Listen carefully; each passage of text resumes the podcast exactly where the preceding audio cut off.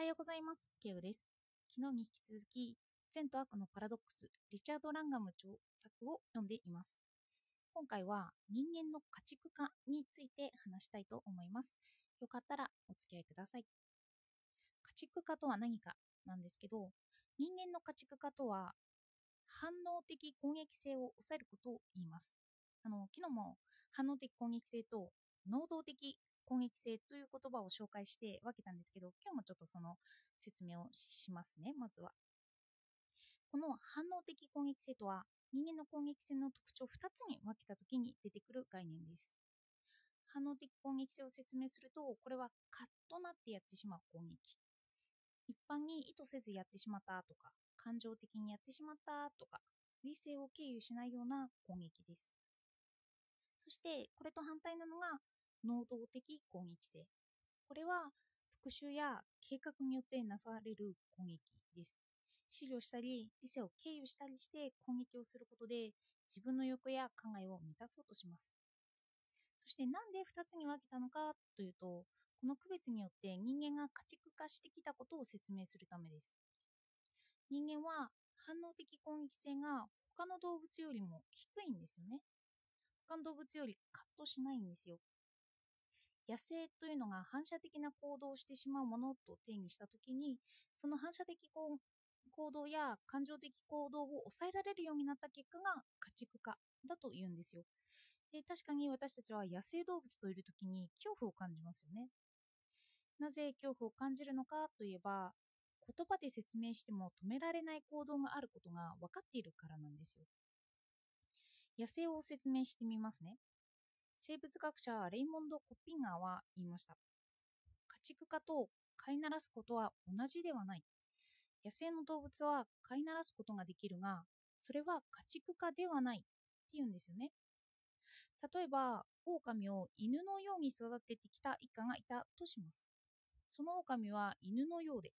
で、その一家はその狼が他の人に対しても犬のように接すると予測しました。なので、ここでは筆者に犬のように接してみてくれと言います。筆者は本当に犬のように頭をポンポンとして遊ぼうとしたんですよね。すると、狼は歯をむき出して、筆者は殺されそうになったと言います。そうなった時、筆者は逆にその一家に怒られました。どうして叩いたんだと。筆者にとってポンポンは犬と親しくする行為だったんですけど、この行為に対して攻撃性を感じた狼は野生的反応を見せたということなんですよね。飼いならすと家畜化という概念は分けるべきであって、この場合の狼は飼いならされているだけだと判断できます。野生種と言われるような動物と人間は信頼関係を築くことが難しいんですよね。その動物が意図せずとっさの行動してしまうからなんですよね。本でも私たちが信頼関係を築くことができるのは家畜化された動物だけなのだというふうに語っています。狼とは信頼関係を築けなくても私たちは犬と信頼関係を築くことができますよね。そして人間同士も信頼関係を築けるという点で人間は家畜化されているということなんですよ。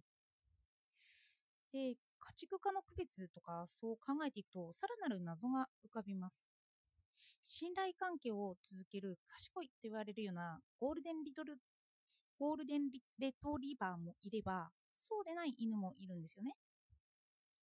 人間でも信頼関係を築けたり、築けなかったりしますよね。これは人間にも家畜化された種族と家畜化されていない種族がいるのではないかという発想になりました。まとめれば、人間が普遍的に家畜化されているという考えと、人間は集団によって家畜化のレベルが異なる。このような2つの考え方に分けられました。そして、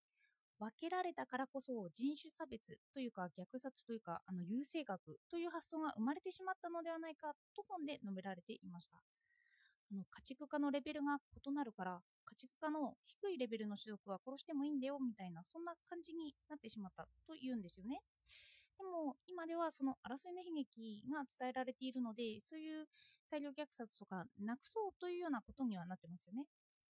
なので論としては人間は普遍的に家畜化しているという論を取るかそれかさらなる価値観の変容ですよね。例えば家畜化されていないことも良いことだとするような論に行くかということなんです。なので家畜化というのはどういうことかというのをもうちょっと深掘りしようと思います。家畜化の4つの特徴を挙げていきます。例えば家畜化には4つの特徴があると本では述べられていました。1つ目家畜は野生種より小型になる。2つ目家畜は野生の祖先より顔が平面的になり前方への突出が少なくなる傾向がある。3つ目家畜ではオスとメスの違いが野生動物に比べて小さい。4つ目家畜は哺乳類であれ鳥類であれ野生の祖先より顕著に脳が小さくなる傾向がある。このように述べられたときにもし家畜化を優位に述べるのだとしたらこれらの特徴が良くなるということなんですよね。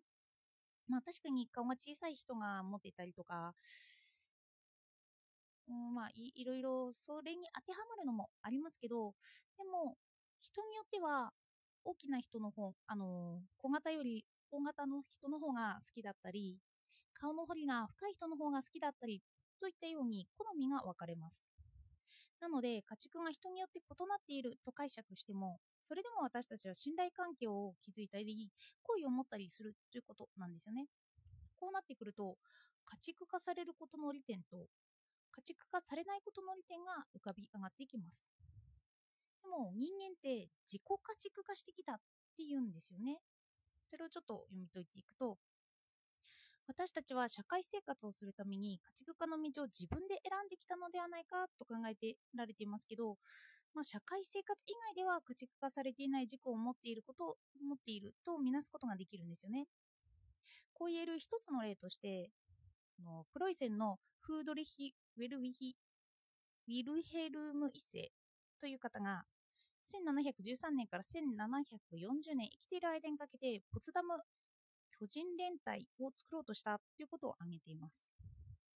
ポツポツダム巨人連隊とは背が高い男の人ばかりによって作られた1000人以上の規模の軍隊のことです。そして王は人を集めることよりも身長の高い者同士で子供を作ることを計画させたんですよね。で、人間の感情を無視して、ただ身長が高い者同士での後輩をの計画させたんですよ。そし、このような政策に対してみんながみんな不満を抱いて、で、王が死ぬと実験が中止されたと言われています。人は他人によって家畜化されることを嫌がるんですよね。なので、自己家畜化と呼ばれています。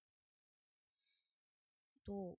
文化人類学者のダーウィンは人間は完全に家畜化された動物からはかけ離れているというような結論をしたそうです。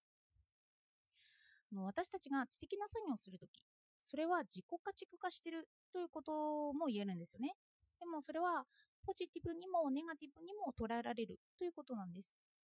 近年、脳や遺伝子の研究によって能動的攻撃性や反応的攻撃性のシステムを解明しようとしています。そうなることは、森理によってこうどの知識を蓄えていくので、もっと家畜化を進めることになるとは考えられるんですよ。それでも自己家畜化していると考えられているので、それを人間は自分にとってはポジティブに捉えやすいということなんですね。自分は自分で家畜化していくのが良くて、他の人に対しては多様性を認めている。知が重視される社会はこのような面があるのかもしれないなということを思いました。では、お聞きいただいてありがとうございました。